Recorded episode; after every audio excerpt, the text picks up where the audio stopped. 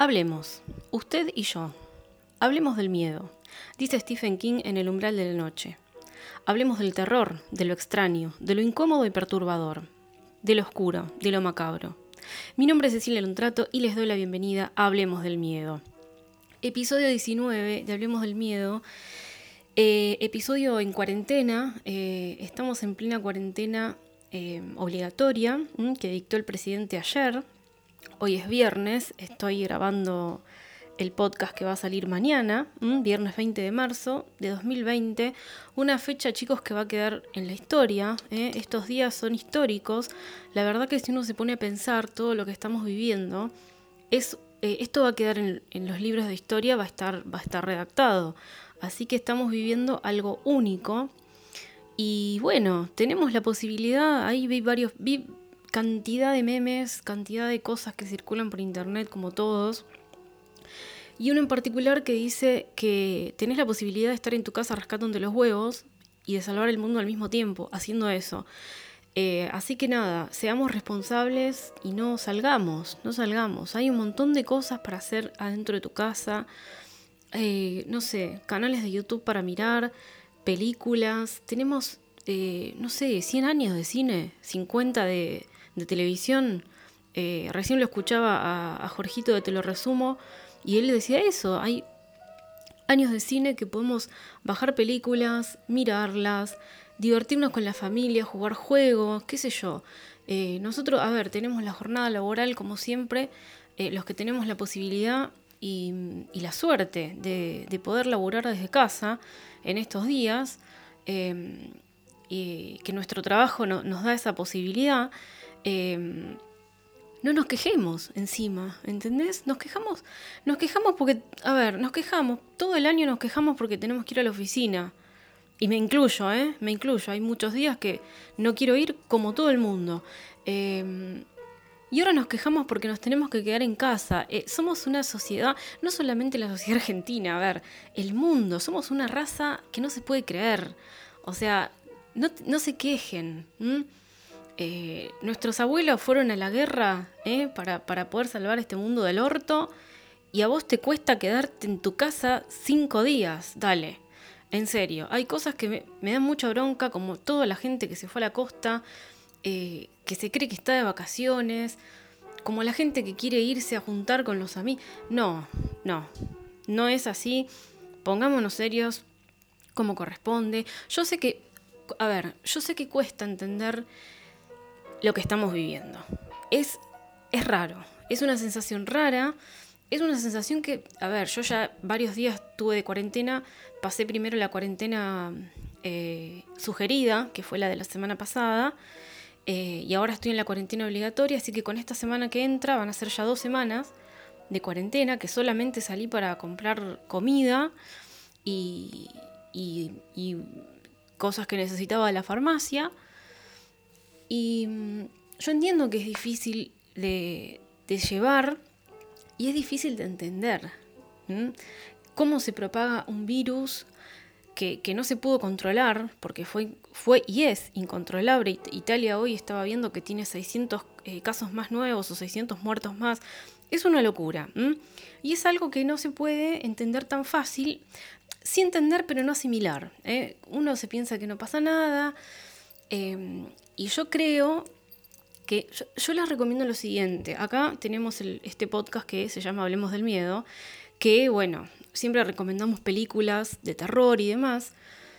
Yo creo que véanse algunas películas de pandemia, algunas películas de contagio, de zombies, que si bien obviamente tienen su cuota de, ficción, por supuesto, ayudan, ahora lo vas a ver con otros ojos, porque ayudan a ser más empático. ¿Quién, quién, pensó que íbamos a ser empáticos con algún personaje, con algún protagonista de alguna película de, zombies o de infección o de virus? Em, que solamente las veíamos para cagarnos un poco de risa y decir qué bueno que es el cine clase Z. Pero mm, nada, yo creo que esas cosas nos ayudan a, tomar un poco de conciencia, ¿no? Este, rec, véanse, más, más ejemplo que ese no hay.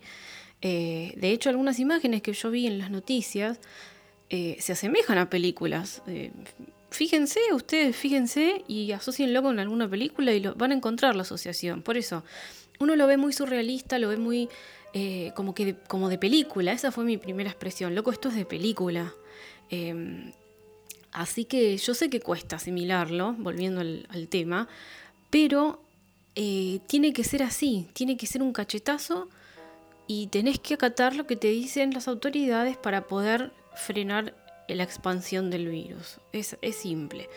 Em, quédate en tu casa y, y haz lo que tengas que hacer para contribuir para salvar el mundo y que no nos caemos muriendo. Porque, a ver, el ser humano es un, es una raza de mierda. Y acá justamente en el episodio de hoy vamos a hablar un poco de eso en un punto. Eh, que yo justamente terminé de leer este libro del que, del que hoy vamos a hablar. Eh, lo terminé de leer en cuarentena la semana pasada. Y, el final del libro eh, es bastante revelador en cuanto a lo que estamos viviendo ahora, porque es una reflexión casi filosófica de lo que, de lo que es el ser humano. Em, vamos a, les voy a contar un poquito, hoy vamos a hablar de un libro que a mí me encantó leer, es una novela, eh, que se llama El humo y la ceniza y es de Manuel Rosso. Así que sí, al final de esta, de esta historia tenemos una reflexión de uno de los personajes que es muy importante, eh, que habla sobre la naturaleza del ser humano, si somos buenos o somos malos. Y estas noticias que corren en estos últimos tiempos, creo que lo revelan, ¿no? Por un lado, yo ayer miraba las noticias y por un lado miraba eh, estos, estos pelotudos que se van de vacaciones, que se quieren ir a la costa, que se quieren ir a, Piramar, eh, totalmente ignorantes e inconscientes, y por otro lado, después veía el aplauso que se le dio a los médicos y a los profesionales de la salud, ¿eh? a los médicos, enfermeros, camilleros, a todos los que están poniéndole el hombro a esto, arriesgándose, porque se están arriesgando, eh, para, para, contener esta, esta cagada que nos está pasando. Eh, y veía ese aplauso tan emocionante que uno dice, al principio lo tomás medio con humor, tipo, ¿qué, qué, pasó? ¿Qué pasa? ¿Por qué aplauden? Bueno, era como un homenaje a todos los que nos están bancando en esta, que son los, los profesionales del sector de salud. Eh, y así que bueno, tenemos, tenemos esa dicotomía entre, entre lo mierda que podemos ser irresponsables de irnos a la costa y romper una cuarentena obligatoria. Y a la vez tenemos eso de decir, loco, mira lo que están haciendo los médicos y los profesionales de la salud por nosotros, vamos a rendirle desde donde podemos, desde nuestras casas, un homenaje humilde y fue la verdad emocionante ver cómo aplaudía la gente. Entonces, el ser humano es eso, tenemos esa dualidad y, tenemos que convivir con eso y, sí, siempre vamos a tener pensamientos de decir más si yo salgo. No, no salga, sé un poco solidario. Solidario y aparte cuidarte vos, porque vos qué sabes que, tiene el que salió a la calle también y se cruzan. Bueno, hagamos las cosas bien, tratemos de pasarlo a lo mejor posible en casa, dentro de casa. Acordate, acordate de todas las veces que te quejaste porque tenés que ir a, laburar, eh, porque tenés que hacer un trámite en el centro, que tenés que ir a la FIP y es en la concha de la lora. Acordate de todo eso. Ahora no lo tenés que hacer. Ahora solamente tenés que sentarte en el sillón, eh, mirar la tele, reflotar, desenterrar tu hobby que tanto dejaste, ¿eh? eso que te que añorabas mientras estabas en la oficina, decías, bueno, yo tendría que tocar más la guitarra porque me encanta. Bueno, es la oportunidad. Eh, hacelo, no sé, entrená en tu casa, haz lo que te guste y pasala con tu familia y pasala lo mejor posible, que todo esto va a pasar, como todo, ¿eh? va a pasar, va a pasar y, este es el momento para no dejar que nos lleve puestos. Así que bueno, vamos a arrancar con el programa de hoy. Les voy a empezar a leer la sinopsis de este libro, que es una locura, chicos. Eh, vamos, vamos con eso. Son días oscuros en la localidad de Extrema Unción, en el interior de Córdoba.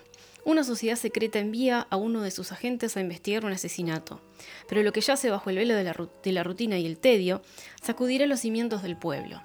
¿Qué secretos ocultan los extremouncenses? ¿Qué clase del mal arrastra, se arrastra por los pastizales? Estoy disléxica hoy, perdón. Y los caminos de tierra. ¿Qué es el cónclave? Espectros, brujas, demonios y árboles parlantes acompañarán al protagonista a una expedición por sus miedos más profundos. ¿eh? Como les conté recién, esta es la sinopsis de El humo y la ceniza, de Manuel Rosso, el libro del cual vamos a hablar hoy, largo y tendido. Eh, primero que nada, gracias Emanuel por el ejemplar. Debo decir que tardé un poquito en leerlo, anduve sin mucho tiempo, eh, por eso también este episodio se retrasó y demás. Pero bueno, acá estamos y la verdad es que me pone muy feliz venir a recomendarles este libro porque es un deleite. Fue un placer para mí haber leído semejante novela. Eh, esta novela fue editada por Sello Fantasma, le mandamos un beso a la gente de Sello Fantasma, en 2018. Eh, beso, beso grande a Rubén Rizo también. Y es la primera novela de Manuel. Eh, si, arrancamos así, querido, yo no quiero saber lo que va a ser lo siguiente, necesito leerte ya. Este, una primera novela genial, ¿eh? un arranque fantástico. y la trama de esto, la trama de esta novela, es, es, una, es la trama de una novela negra en sí. matan a una chica en un pueblo, el gobierno manda a un detective paranormal a investigar el caso, y ahí desaparecen dos pibos más. Y la historia se centra en las vivencias de este detective, que se llama Walter Reicielos, en el pueblo de Extrema Unción, mientras investiga estos crímenes que parecen ser crímenes rituales en principio. ¿sí? Em, a ver, Reicielos no es un detective privado, sino que pertenece a una organización que coloquialmente se la llama el Cónclave, pero que en realidad se llama Agencia para el Estudio de Fenómenos Sobrenaturales, acá lo tengo anotadito, y investiga, esta agencia investiga todo lo que las fuerzas normales, entre muchas comillas, no llegan y no se meten, digamos. Entonces, Rey Cielos llega al pueblo, medio del orto, ¿eh? después vamos a hablar un poco de, la construcción de este y de otros personajes. Rey Cielos llega medio, medio del orto al pueblo y ahí conoce a algunos lugareños como por ejemplo hay una, sociedad italiana, que es un club, conoce al cura del pueblo y al comisario de la policía que tiene a cargo el caso y que se llama Salinas, eh, que lo odias desde el primer momento, eh, pero que esa es un poco la idea también. Este, bueno, entonces Cielos va como entrevistando a los pobladores de Extrema Unción, eh, o sea, desde el cura hasta la bruja del pueblo, pasando obviamente por los, los familiares de las, de las tres víctimas. Entonces, acá, hasta acá es una trama policial de un policial negro y un poco por fuera del eje y de la trama central, vamos viendo pequeñas historias que van, por supuesto, a contribuir al nudo del asunto y que tienen que ver con ciertos personajes y situaciones que se van a ir revelando de a poco eh, y que al final vamos a decir, ah, claro, ahora entiendo y se va a ir cerrando y uniendo el círculo más y más hasta que tenemos todos los elementos para concluir la historia de una manera, la verdad, brillante para mí. Em, ahora, ¿por qué llaman a Rey Cielos para investigar estas muertes? Porque se supone, se supone que son crímenes rituales, pero después él va a ir descubriendo que hay algo más, ¿sí? Hay algo mucho más oscuro, mucho más peligroso para todo el pueblo y quizá hasta para el mundo, ¿eh? hasta, esos límites nos vamos. Eh, hay un demonio, hay un demonio de por medio acá, un demonio que en lo particular a mí me pareció súper seductor. Eh, desde lo mental, desde las ideas que te vende. Eh, también vamos a hablar de este, de este demonio, eh, Kugalá se llama, más adelante, pero tengo que adelantarles que muchas veces dije, y sí, Kugalá tiene razón, y eso creo que es lo peligroso, es lo que les decía un poco antes, y a la vez tan atrayente del libro. nada, es vos lo ves, lo escuchás hablar a Kugalá y, ves lo que hace y decís, esto es horrible, pero fascinante. O sea, como, como dice el cura el exorcista. Eh, nada, me encanta esa frase, todo culpa de, de Jorgito, te lo resumo. Este, así que bueno, ahí ya tenemos un poquito más el contexto de la historia. Eh, y si volvemos a hablar de géneros, eh, les digo que, ¿qué pasa? En un principio, como reza la sinopsis y como como nos vamos a ir dando cuenta, es una novela de folk horror, en realidad, con todas las letras. Pero lo interesante para mí y lo lindo de, la construcción de esta novela es que también tiene elementos clásicos del terror, del fantástico, del misterio. ¿eh? Em, por ejemplo, vamos a ver, ¿qué tenemos? Tenemos Pueblo Rural Maldito. Un detective paranormal que está roto y que es totalmente recio, el personaje. Eh, una mitología del folclore local, ¿sí? tiene muchas supersticiones, y los elementos del policial negro que les decía que están muy bien puestos. Eh, entonces, por un lado tenemos, miren qué linda combinación que hizo Rosso acá, el folk horror con lo sobrenatural, la lucha entre el bien y el mal que, está por encima, que van, que van por fuera de lo terrenal, y después tenemos al policial negro, que es la lucha entre el bien y el mal terrenal, de la corrupción, de los males sociales de la Argentina. O sea que tenemos una conjunción entre géneros que tratan el bien y el mal como desde dos aristas diferentes, que son lo terrenal y lo sobrenatural. A mí me parece una combinación explosiva. Eh, por el lado, a ver, yo quiero contarles mucho, no quiero meterme tanto en el análisis de géneros, quiero meterme más en el análisis de los personajes y de la historia en sí. Porque, a ver, qué difícil es hacer una historia con muchos personajes eh, de un pueblo, eh, porque a veces no da tiempo de ahondar en todos. Pero Manuel logra con una sola frase eh, que, el lector se pueda hacer una idea clara de quién es el personaje y para dónde puede llegar a disparar. Como les decía antes, hay pequeñas historias independientes dentro del libro que sirven para entender la trama y para pintar el pueblo. Eh, entonces acá tenemos varios personajes, unos con menos participación que otros, y aparte de los protagonistas, digo, ¿eh? pero que necesitan de la habilidad del, autor para poder hacerte una idea de cómo son sin profundizar demasiado y sin que la historia se vuelva eh, densa. ¿eh? Esto Emanuel lo logra para mí genial. Porque con una frasecita o con un, o con un con la descripción de algún acto, de alguna acción que realiza el personaje, ya te das cuenta cómo es y lo podés tener totalmente clasificado, entre comillas, en la cabeza.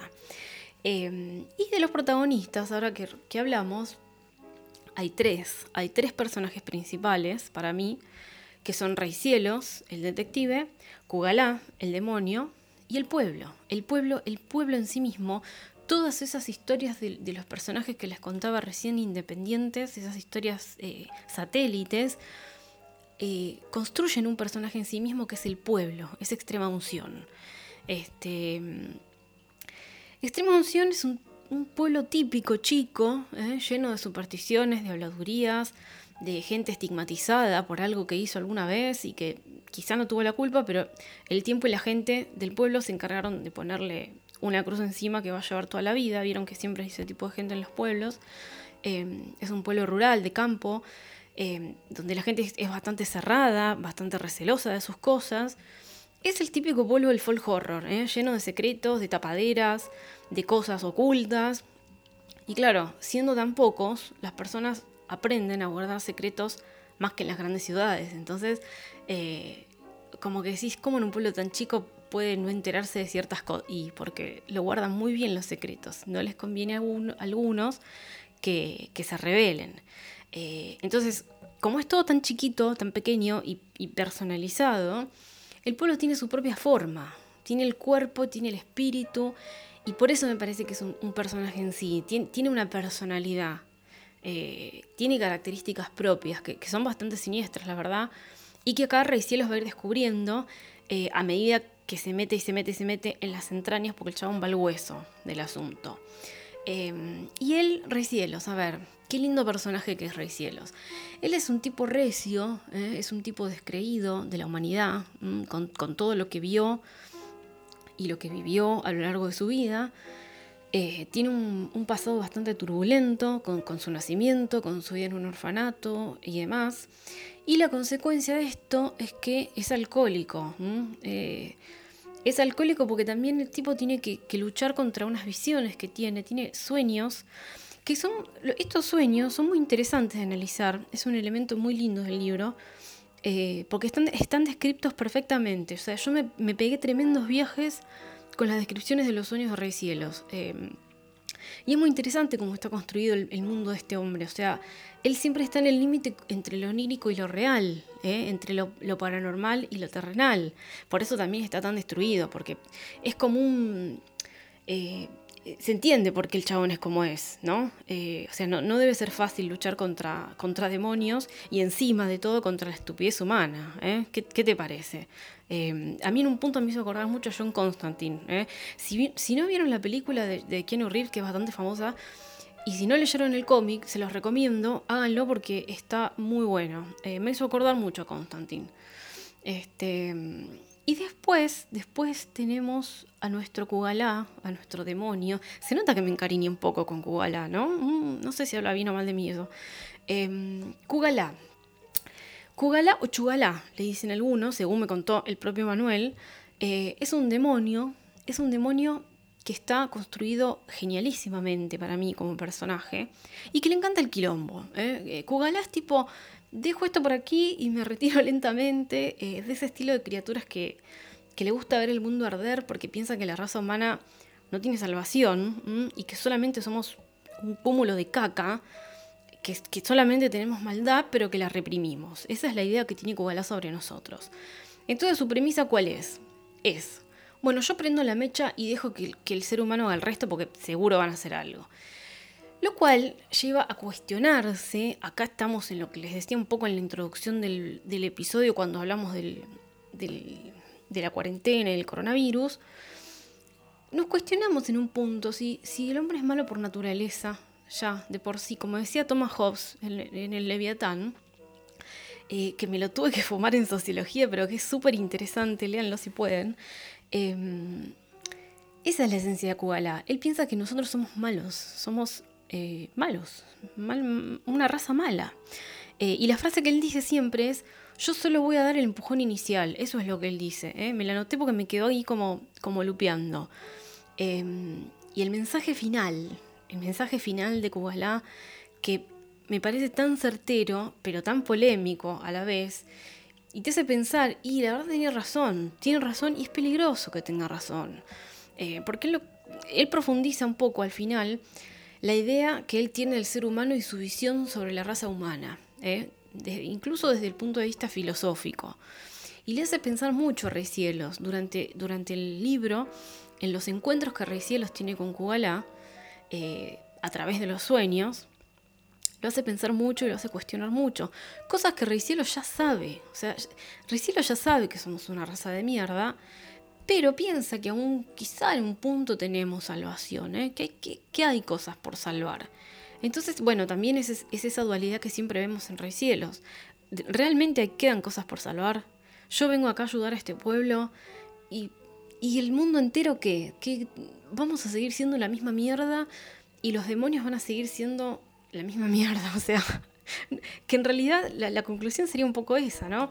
Si el ser humano es una raza de mierda y los demonios son malos y también son una raza de mierda, la, lucha no es entre el bien, entre comillas, y el mal, es entre el mal y el mal.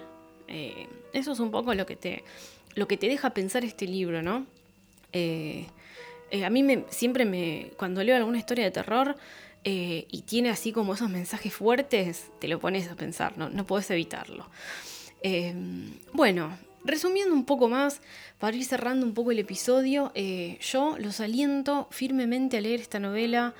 En lo particular la disfruté un montón, un montón, em, y realmente me, la imaginé muy gráfica, muy gráfica. Ahí está, como una novela gráfica. Em, nada, bueno, ni hablar, estaría buenísimo verla hecha novela gráfica. Eh, la ves. Vos lees el libro y lo, ves, lo ves. Y antes de, ah, les quiero contar algo. Antes de cerrar del todo el episodio, les quiero decir que en el libro hay algunos homenajes que Manuel hizo ¿eh? en forma de anagramas con los nombres de los personajes. Y Walter Cielos es uno de ellos. Así que se las dejo ahí picando ¿eh? para que los descubran. Amantes del terror, hasta acá llegamos por hoy. ¿Mm? Recuerden que en la cajita de info de YouTube y de iBox y en la descripción del episodio en Spotify van a encontrar todos los detalles relacionados al episodio de hoy. Les voy a dejar las redes de Manuel para que lo sigan. Si les gustó, compártanlo y déjenme sus comentarios en Instagram. Me encuentran como arroba Cecilia Lontrato, los veo por ahí. Gracias por haberme acompañado como siempre y nos vemos en el próximo episodio de Hablemos del Miedo.